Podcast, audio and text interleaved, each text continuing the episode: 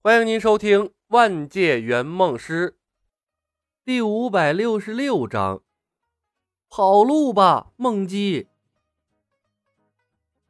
一个堪比星球的巨大头颅悬浮在天空中，不时的有飞船飞进飞出，看上去颇为壮观。那是什么？透过驾驶舱，星爵等人的眼睛充满了震撼。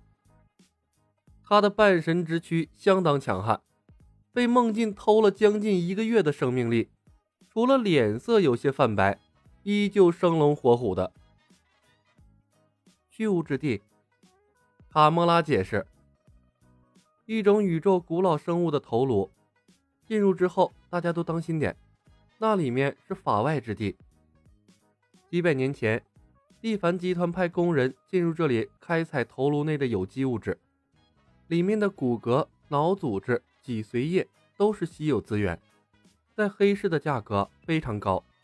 这种非法的工作只适合罪犯来干。我喜欢这个地方，德拉克斯道。星爵没有表态，他和梦姬正处在热恋之中，本就不高的智商降得更低了，对外界外物的反应颇有些迟钝。当然了，也可能是生命力流失的原因。看着现在的星爵，李牧眉头微皱。很显然，目前他的精神状态已经挑不起来大梁了。不过这是个好现象，比起被动的加入银河护卫队，跟一群人凭运气拯救世界，李牧更喜欢掌握主动。银河护卫队由他来组建。未尝不可。卡莫拉交易的对象是宇宙中鼎鼎有名的收集者蒂凡，那个把亲兄弟卖掉只为了增加些藏品的收藏家。等待蒂凡召见的过程，星爵等人进入赌场消遣。趁着众人的注意力都被赌场吸引了过去，梦境凑到了李牧的身边，压低声音道。前辈，你以前是不是进入过漫威宇宙？哼，你为什么这么想？李牧问。这次的任务跟雷神一点关系都没有，你在飞船上却主动问起了阿斯加德的消息。孟进笑笑，偏偏雷神的剧情完全脱离了剧情。没错，我来过。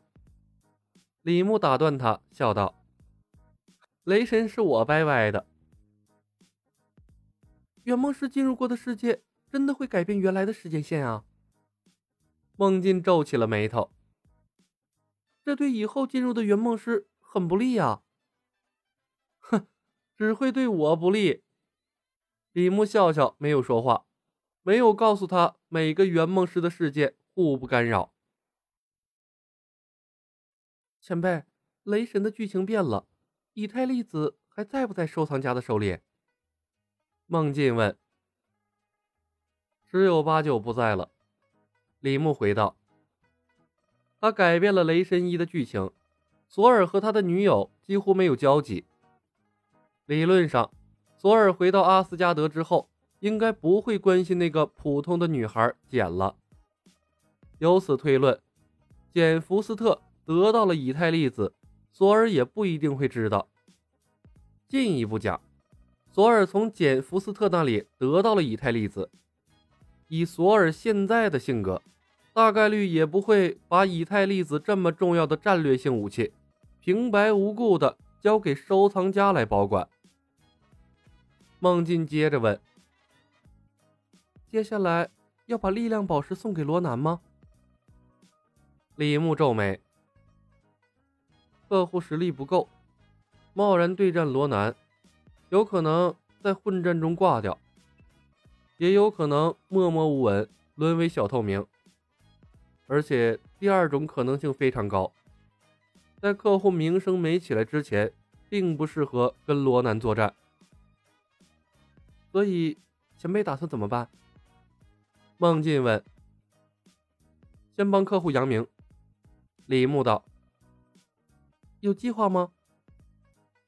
李牧看了他一眼，说道：“我打算把永渡的位置抢了，把客户扶植成破坏者的老大，然后以破坏者老大的名义成立银河护卫队，在山达尔星跟罗南决战。”嗯，是个好主意。孟进点头道。他笑了笑。需要我干什么？李牧看向人群中的星爵，说道：“带着力量宝石消失一段时间，等客户成为破坏者的老大后，找机会把力量宝石送给罗南。”孟进诧异的问：“前辈，你让我带走力量宝石？”李牧笑看着他：“你选的能力适合做这个。这段时间，你星爵吸的也差不多了，你该不会打算逮住一只羊，把羊毛薅到底吧？还是真打算和星爵结婚呢？”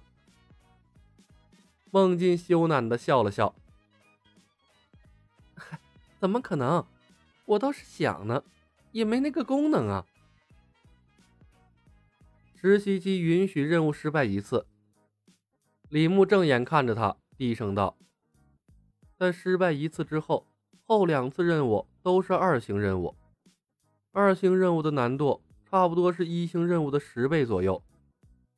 我带过三个实习生，一个顺利转正成为了正式圆梦师，一个在任务完成后拥有了正式圆梦师的战斗力，成为正式圆梦师指日可待。”另外一个，在任务中动了不该动的心思，在转正任务的时候直接被淘汰掉了。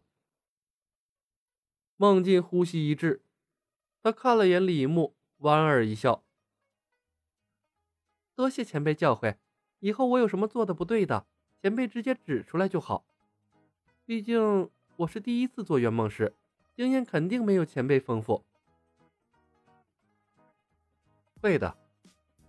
李牧笑笑：“咱们可以留下联系方式，完成任务后在线下交流。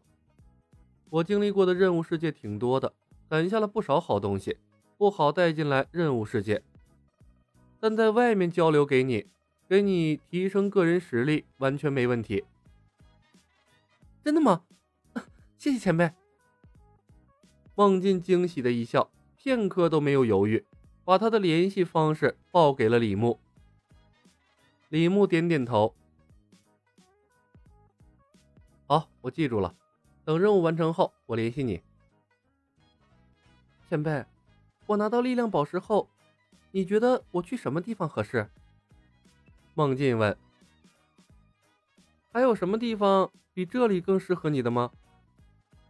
李牧指了指脚下，笑看着他说道：“虚无之地都是犯罪分子。”你可以尽情的在这里施展你的能力，哪怕吸死几个罪犯，估计也没人在意。